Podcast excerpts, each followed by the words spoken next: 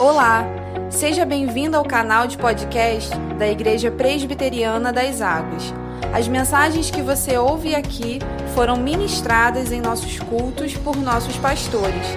Deus te abençoe poderosamente. Meu irmão, minha irmã, completamos 10 anos de Igreja das Águas e glória a Deus pela existência dessa igreja.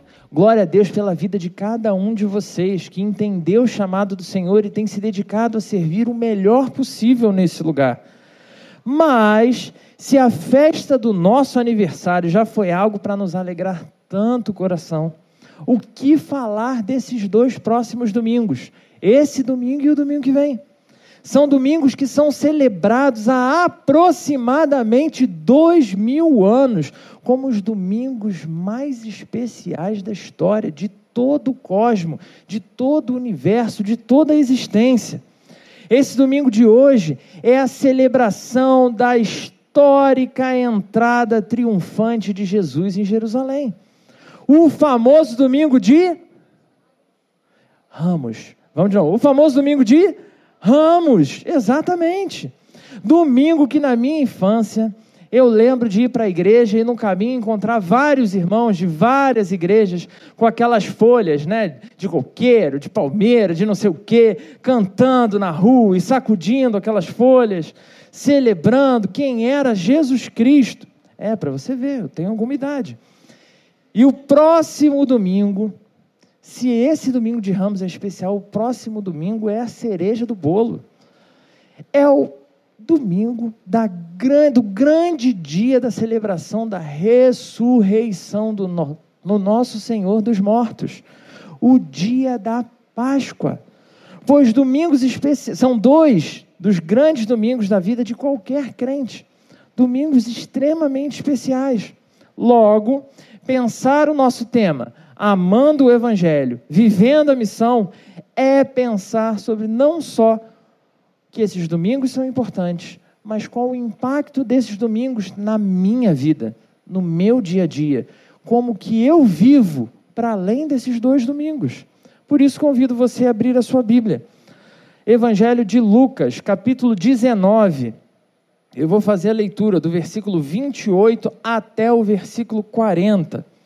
E eu convido você a manter a sua Bíblia aberta. Lucas 19, 28 ao 40. Diz assim a palavra do Senhor: E, dito isso, prosseguia Jesus subindo para Jerusalém.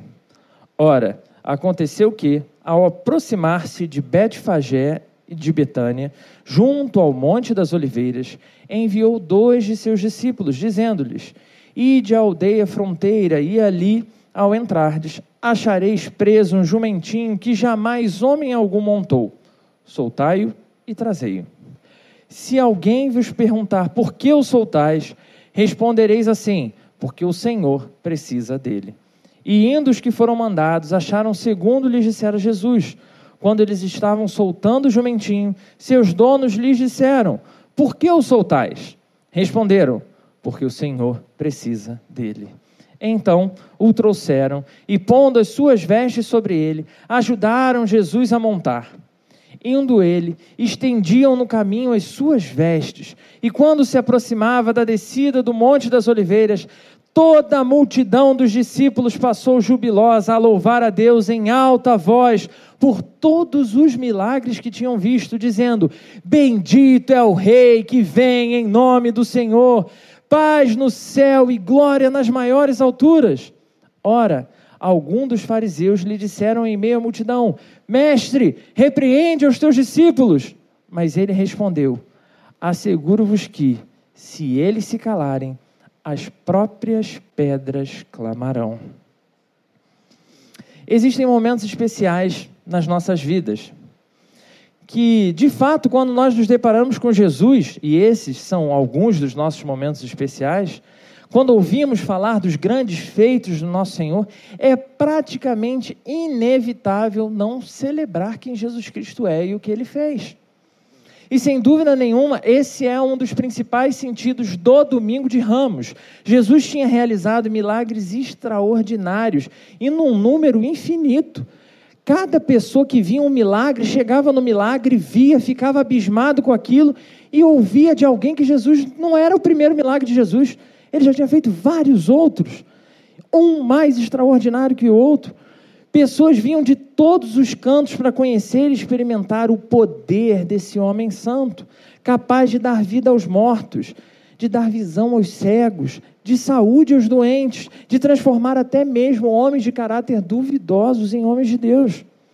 Esse homem milagroso era, sem dúvida nenhuma, o grande popstar que atraía multidões às portas de Jerusalém. Exatamente como aconteceu no grandioso show do Coldplay, aqui bem pertinho da gente, no Rio, ali do lado. E infelizmente, eu só pude ver pelos stories de alguns conhecidos. Eu imagino, irmãos, um misto de alegria e euforia que invadiu o coração daquele pessoal que estava lá. Não sei se você viu nos stories de alguém, se você viu na internet algum detalhe, mas o como o show foi espetacular. Um negócio assim, fora de série. Principalmente é interessante quando a gente pensa que de todas essas pessoas que foram lá e que curtiram toda essa celebração incrível, eles não precisavam nem mesmo ser fãs da banda. Não precisava nem conhecer quem era Coldplay. Não precisava nem saber cantar nenhuma música deles. Só bastava comprar o ingresso e seguir a multidão. E nesse glorioso evento narrado por Lucas aqui, que a gente acabou de ler, estamos diante de algo realmente parecido com isso. Pessoas sedentas por um belo espetáculo. Pessoas que querem ver coisas incríveis. Você não quer ver coisas incríveis? Mas muito mais extraordinário do que o show de luzes e músicas altamente performáticas, eles ansiavam pela grande visão do Messias prometido para Israel. Aliás, esse é um dos pontos máximos da revelação do segredo messiânico de Jesus. Pois desse momento até a sua prisão, condenação e morte, todos, por todos os lados, vão comentar sobre esse incidente de exaltação da figura de Jesus Cristo como Rei de Israel. Bendito o que vem em nome do Senhor. E em ambos os quatro evangelhos, a gente encontra essa narrativa da gloriosa entrada de, de, Jesus em Jerusalém sobre gritos e cantos de exaltação de quem Ele é, o Senhor soberano sobre tudo, sobre todos, o grande libertador, o Rei verdadeiro que esperávamos. E se você observar, os donos do jumentinho, como vimos aí nos versículos 33 e 34, nem pensam em questionar diante da informação que ia ser usado pelo mestre. Porque aí não é qualquer jumentinho. Hein? Depois você vai vender o jumentinho que carregou Jesus para entrar em Jerusalém. E para além de todos os símbolos proféticos que se cumprem nessa passagem, do rei da paz adentrando em Jerusalém montado em um jumentinho, para além da profecia do reconhecimento e exaltação pública de Jesus como Messias prometido, estamos diante de um grupo imenso de adoradores homens e mulheres que fazem com todo o seu coração aquilo que eles foram feitos para fazer. E o que é isso? Adorar. Todos os homens e mulheres foram feitos para adorar. Por isso te convido nessa manhã a refletir sobre as aplicações desse texto com o tema Adoradores de Cristo. Anota aí para a gente conversar lá no nosso núcleo. Adoradores de Cristo. Afinal de contas, segundo os nossos símbolos de fé, é exatamente essa a nossa finalidade principal. Você se lembra? O fim supremo e principal do homem é glorificar a Deus e gozá-lo para sempre. Então, Jerusalém, nesse, nesse aspecto, é o perfeito comparativo com qualquer cidade, em qualquer condição ou qualquer tempo. Do Israel antigo à Roma imperial, Jerusalém no domingo de Ramos é o melhor exemplo da São Gonçalo dos nossos dias. Ou da sua cidade, você que me ouve de qualquer outro lugar do mundo, de onde quer que você possa estar me ouvindo, a qualquer tempo que for, seja 2023, seja 53, seja qualquer ano no futuro. Isso é, um lugar cheio de pessoas extremamente atarefadas, que viviam as suas lutas diárias, os seus desafios diários, e que ao ouvir falar de um homem extremamente poderoso que dava solução a todo e qualquer problema, que podia atender a toda e qualquer necessidade, correm ao encontro dessa pessoa como foco da sua adoração. No entanto, o que nem sempre percebemos é que, assim como as pessoas que não conheciam Coldplay foram ao show, num dos seus considerados aí mais épicos shows, muitos daqueles que receberam Jesus gritando e adorando com plenos pulmões sequer teriam um relacionamento com Ele no dia seguinte. Sequer teriam as suas vidas transformadas por aquele evento. São adoradores e por isso, tal como fazem com qualquer coisa, também fizeram com Cristo. Jesus, você é muito legal, você é muito bom, você é o rei. A entrada de Jesus em Jerusalém deve ter sido um evento sensacional. Isso é um fato. Você imagina pessoas saindo de todos os cantos, cantando e gritando, felizes. Foi uma tarde especial de muita cantoria numa cidade. Por alguns instantes, a vontade de adorar parecia estar alinhada do jeito que Deus tinha planejado todas aquelas pessoas celebrando quem Jesus Cristo era. João, o Evangelho de João, vai relatar no capítulo 12 que as pessoas seguiam cantando os grandes feitos de Jesus. Eu vi, ele curou um cego. Eu vi, ele curou um coxo. Eu vi o que ele fez. De maneira que todos da cidade saíam do que quer que estivessem fazendo, de onde estivessem, para ter que poder ter a oportunidade de olhar para esse homem tão especial. Todos queriam ver aquele poderoso homem que era aclamado como rei de Israel. Mas antes de qualquer coisa, precisamos descobrir como devemos adorar a Cristo.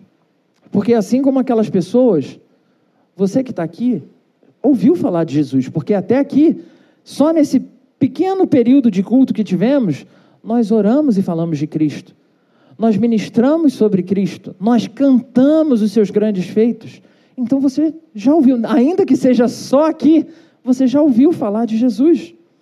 Nós temos visto e ouvido sobre coisas que ele fez no passado, sobre coisas que ele continua fazendo hoje em dia. E seguindo essas coisas, assim como o convite de outras pessoas, o Senhor fez você chegar aqui nessa manhã. Esse mesmo Jesus de Jerusalém, ele está aqui, agora, conosco, nesse momento celebrando tudo que está sendo feito em cada ato desse culto. Ele mesmo fez com que todas as informações necessárias para você chegar até aqui chegassem em você. E tal como ele fez com parte daquela multidão, ele quer te trazer a uma vida de completo renovo na forma como você adora. Todo esse alvoroço que levou multidões às ruas para cantar que ele era o grande rei, meu irmão, minha irmã pessoas que jogavam suas vestes no chão para ele passar por cima. Né? Esse cara é bom demais, passa aí, Jesus. É o mesmo alvoroço que levará essas mesmas pessoas, dessa mesma multidão, em apenas cinco dias, a buscar um novo espetáculo, mas agora gritando pela crucificação daqueles que eles chamavam de rei. Porque não é o sair em busca de Cristo que nos torna um adorador de Cristo. Eles buscavam adorar, e isso é um fato inquestionável. Todos os evangelhos deixam claro a alegria, o anseio do coração buscando Jesus. Mas buscavam apenas mais um ídolo que lhes propusesse um espetáculo à altura, que fizesse a semana valer a pena para aquela vida de trabalho e tantas outras coisas, tivesse alguma alegria, alguma restauração, nem que por um dia apenas. Eles não queriam um Deus para servir, mas um Deus que os servisse que os entretessem, que os curasse, que os abençoasse, que os fizessem felizes, que os fizessem prósperos. Um Deus que levasse Israel de novo ao topo do mundo como a maior nação da terra.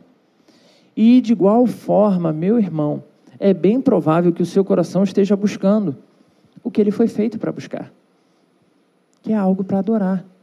É bem provável que o seu coração se incline não só hoje, mas diversas vezes da sua vida a agir exatamente como esse povo de Jerusalém. um coração que busca um Deus para chamar de seu. Um Deus que atenda às nossas demandas, que nos ouça em todos os momentos e que cumpra fielmente o que eu quero, como eu quero. Um Deus que contemple os meus sonhos, os seus sonhos, e que faça de você o coração do próprio Deus. Mas isso, meu irmão, minha irmã, definitivamente não é evangelho. Isso é algo tão perigoso, mas extremamente perigoso, tão danoso, que o Senhor já havia prescrito como o primeiro dos dez mandamentos lá atrás. Você lembra qual é o primeiro dos dez mandamentos? Não terás outros deuses além de mim. Ou seja, mesmo falando de Jesus Cristo, estamos falando de idolatria, mesmo usando o nome do Senhor, mesmo usando os nomes de Deus no Antigo Testamento, todos os dias, homens e mulheres seguem as suas vidas maior, na maior prática de idolatria. Muitas e muitas vezes reduzindo o Deus Todo-Poderoso, o Deus do universo, o Deus que fez e controla todas as coisas, a um mero gênio da lâmpada, que tem que te atender, que tem que te servir, que tem que seguir o que você determinou para ele. E se ele não nos atende, ele não deve existir. Ou ainda, se ele existir em algum lugar, ele não é Deus coisa nenhuma, ele só é uma pessoa com algum poder. Por mais legal que ele seja, por mais milagroso, por mais especial que ele seja, assim como Jesus foi digno de ser adorado por um dia, nesse domingo de ramos, ele é facilmente esquecido e superado no dia seguinte. Porque não estamos lidando com um Deus, mas sim com um ídolo. Embora falemos do nosso Deus. E é diante dessa reflexão que podemos olhar para essas palavras dos fariseus como uma real preocupação com o povo. Olha o nível crítico da situação. Quem diria que um dia eu ia estar aqui pregando o evangelho falando que os fariseus fizeram alguma coisa boa? Porque eles sabiam o quão danoso era o pecado da idolatria. E isso era inquestionável. Quando a gente vai fazer o estudo histórico de quem eram os fariseus, eles eram os caras preocupados com isso, de combater a idolatria em Israel. Então, quando eles veem isso tudo acontecendo, eles falam: mestre, manda esse povo calar a boca. Eles estão sendo idólatras, está errado isso. Chamar alguém de rei naquelas condições significava necessariamente desafiar o poder de Roma naquele lugar. E isso ia trazer uma grave consequência. Exaltar alguém daquela forma significava validar como enviado divino para restaurar o povo. Isso é, desafiando todos os poderes políticos e religiosos que já estavam dominantes em Jerusalém. Mas diante desse argumento de aparente condenação da idolatria do povo, Jesus responde com um argumento fortíssimo. Versículo 40. Se eles se calarem, as próprias pedras clamarão. Nessa resposta de Jesus, Lucas parece estabelecer uma relação com outro ensino de Jesus, também registrado, mas pelo evangelista Mateus, no capítulo 3, versículo 9, dizendo: E não presumais de vós mesmos, dizendo: Temos por pai a Abraão, porque eu vos digo que, mesmo estas pedras, destas pedras, Deus pode suscitar filhos a Abraão. Então, embora em uma enorme multidão de idólatras e pessoas que não eram filhos de Deus, o Senhor estava, através daquele ato, da passagem de Jesus, do contato com o glorioso Senhor de todas as coisas, transformando pedras, suscitando dentre as pedras filhos a Abraão. E eu posso te garantir que isso é o poder do Evangelho. Apesar de muitas vezes vivermos como pessoas que não têm nenhum valor, porque, embora para muitos possamos ser apenas poeira cósmica, que vai passar e não vai fazer nem cosquinha na história da existência, embora para tantos sejamos apenas obras do acaso e sucessivas aleatoriedades, Deus te trouxe a esse momento para diante de Jesus Cristo conhecer a mensagem que liberta de toda e qualquer corrente. Ele te trouxe para você aprender de uma vez por todas que você é sim pó, e ao pó você voltará, seja qual for o tempo que isso acontecer. Que você é como a erva do campo, que um dia germinou, brotou, cresceu, em alguns casos, não são todos, vai florescer. Mas em todos os casos, um dia secará, murchará e morrerá. Só que o Evangelho nos traz a certeza que isso não é o fim. Pois o Evangelho é o que nos traz a consciência de que não fomos feitos para morrer. E por isso a morte é algo tão doloroso para nós, assim como não fomos feitos para viver em torno de corrupção, dominados e regidos pelo mal. Mas em nosso pleno exercício de liberdade, diante de toda a perfeição de Deus e da criação de Deus, nós sucumbimos e muitas vezes continuando, continuamos sucumbindo e sucumbindo à influência e o poder do pecado sobre nós. E por meio dessa queda, meu irmão, minha irmã, todos esses males passaram a nos afetar bruscamente, comprometer a forma como a gente vê o mundo, impedir a gente de adorar do jeito certo. Gênesis 3 vai nos, vai nos dizer que homem e mulher, Adão e Eva, feitos filhos de Deus, escolheram seguir por seus próprios caminhos, do que obedecer o Senhor, que tinha feito tudo. E é nesse exercício de liberdade que eles preferem adorar as suas próprias vontades, ao invés de adorar a Deus. E por isso foram marcados pelo pecado, com o qual cada um de nós também já nasce marcado. Por isso, embora você queira muito e bata muito no peito para se dizer filho de Deus, você era apenas mais uma pedra antes de Jesus vir ao seu encontro. Era um escravo do pecado, marcado por todo tipo de história de sofrimento, luta, corrupção e mal. Mas, para a glória do nosso Senhor, um dia ele passou no seu caminho Domingo de Ramos é lembrar que Jesus Cristo entrou na sua história. Mas para muitos de nós, nessa manhã, ao contrário de encontrarmos apenas mais um ídolo passageiro, nós encontraremos a salvação da nossa alma. Diante de Jesus Cristo, muitos seguiram curtindo a onda da caminhada, adorando apenas mais um dentre tantos ídolos, e saudando, e celebrando, e se divertindo, porque afinal de contas, amanhã é segunda-feira e a vida precisa voltar ao normal. Então, que o domingo realmente né, seja um dia que vai valer a pena. Porque Jesus era um cara legal. Ele pregou o amor, deu exemplo de autocontrole, se mostrou um grande mestre e até hoje é considerado por muitos filósofos como um filósofo sensacional. Sensacional. Mas esse Jesus não te levará além de uma experiência relacional ok com as pessoas ao seu redor. Um Jesus moral, muito menos. Um Jesus ético, também não. Esse tipo de Cristo jamais será o suficiente para mudar a vida de alguém. O que dirá o coração? Transformar o nosso relacionamento com Deus. Não vai alcançar essa profundidade. Apenas o Jesus, Senhor e Salvador, apenas o Jesus, Deus encarnado, pode mudar a vida de alguém. E esse Jesus tem feito mudanças extraordinárias na minha vida, meu irmão, minha irmã. Porque eu era o pior tipo de pedra farisaica possível. E eu tenho tanta história que faria você chorar com isso. E num ato de extremo amor e compaixão de Jesus, ele veio ao meu encontro.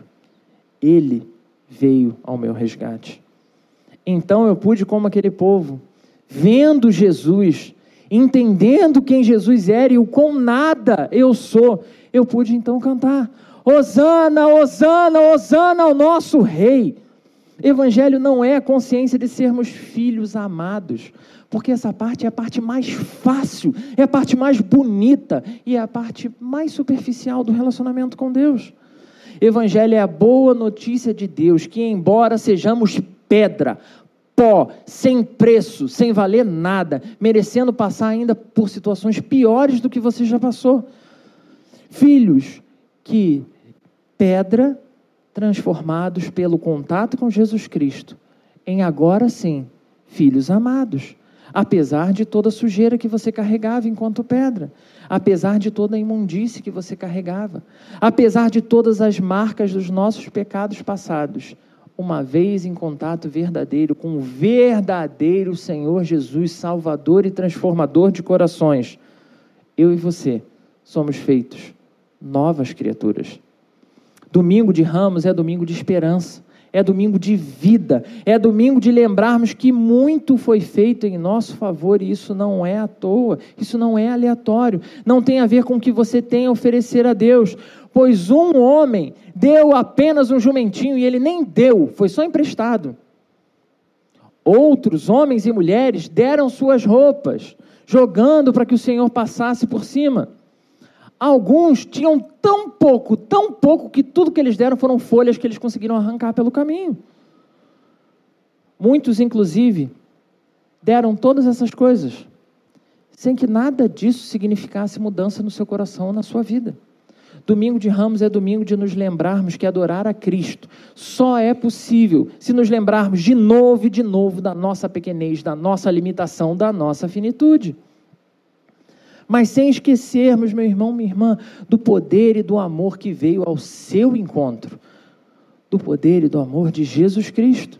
Portanto, é preciso viver diferente do que temos vivido até aqui. Não importa o quão apegado às mais distintas idolatrias você já foi, ou até mesmo as idolatrias que você ainda é agarrado.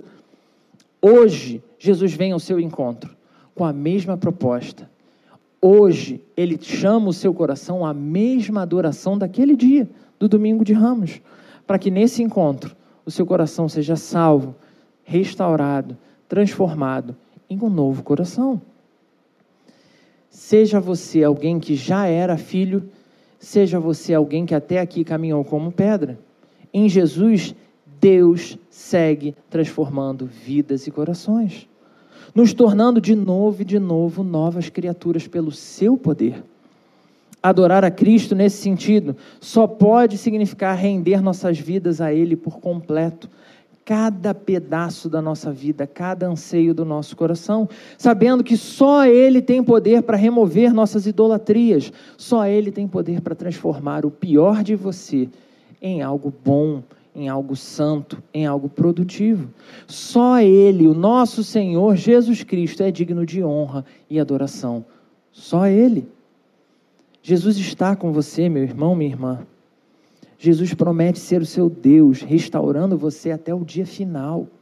Isso é certo, isso é palavra do Senhor. Não importa o que você busca, não importa o espetáculo que você saiu para ver nessa manhã. Jesus Cristo tem novidade de vida para você aqui e agora. Muitos daqueles que adoraram no primeiro domingo de Ramos viram Jesus e curtiram apenas o espetáculo como adoradores idólatras. Mas outros tantos, a partir dessa experiência, se tornaram seguidores fiéis, seguidores eternos de Jesus Cristo. Homens e mulheres que vão sofrer na próxima semana. Homens e mulheres que vão seguir Jesus até a cruz. Homens e mulheres que vão ver o Senhor ser rasgado, morto, sepultado mas homens e mulheres que vão viver nos seus próprios corações a verdadeira ressurreição. E eu preciso te perguntar essa manhã, porque você é um adorador, você foi feito para adorar. Que tipo de adorador você é? Seja você um adorador de Cristo com tudo que você é, com tudo que você produz, com tudo que você possui. Seja um amante do Evangelho verdadeiro. Viva o poder dessa maravilhosa boa notícia na sua vida. E prepare-se para viver a missão. Mas isso aqui já é papo para a nossa conversa da semana que vem. Então, meu irmão, minha irmã, nesse domingo de ramos, que o Senhor tenha enchido o seu coração de esperança, que Ele tenha enchido o seu coração de renovo, que Ele tenha te lembrado, sim, que você é pó, que você é nada, que você não pode garantir um segundo a mais de vida para você. Mas Ele pode. E Ele está com você. E nessa obra que Ele começa, Ele é fiel para terminar. Então lembre-se de que apesar de você, Jesus é o Senhor, Rei de Israel, Rei de toda a história, Rei da sua vida. E nele sempre vai existir esperança para você. Diga a todos que Jesus Cristo é o Senhor. Ele é o seu Senhor. E continua encontrando e resgatando homens e mulheres em todos os caminhos. Por isso, não cesse de compartilhar dessa esperança. Esperança que continua dando vida a mortos. Esperança que continua curando pessoas, libertando cativos, fazendo todo tipo de restauração em todo tipo de coração. Por isso, meu irmão, minha irmã, você hoje pode trazer viva essa esperança ao seu coração. Hoje você é desafiado a sair daqui, não como aqueles idólatras, mas como servos que foram transformados no encontro com Jesus Cristo, gritando: Hosana ao que vem em nome do Senhor. Há esperança para São Gonçalo, há esperança para minha família, há esperança para o Brasil, há esperança para o mundo e ela se chama Jesus Cristo. Esse é o nosso chamado. Viva o domingo de Ramos para a glória do Senhor. Convido você a fechar os seus olhos. Vamos falar com Ele. Santo Deus, obrigado, Senhor, porque não tem a ver com o que a gente tem a oferecer, não tem a ver com quem a gente é e o quanto a gente pode se tornar importante ou valioso. Obrigado, Senhor, porque no domingo de Ramos o Senhor nos lembra que tudo é sobre Jesus Cristo. Obrigado, Senhor, porque em Jesus Cristo todos nós, independente do quão sem valor nós nos julguemos, independente do quão corrompidos nós tenhamos nos tornado, há esperança em Jesus Cristo. Obrigado por isso, Deus. Nós clamamos, Senhor para que o mesmo Espírito que agiu sobre a vida de homens e mulheres naquele domingo, naquele dia, através daqueles louvores, através daquelas ministrações, através daquelas palavras, ouvindo quem Jesus era e o que ele tinha feito, e tiveram seus corações transformados, que o Senhor faça mais uma vez no nosso meio. Que o Senhor nos permita ser homens e mulheres santos, homens e mulheres que não mais olham para trás como justificativa para os nossos pecados mas homens e mulheres que preferem viver seguindo a Jesus Cristo, o Senhor da vida, o Senhor da história, no nome de quem oramos. Amém.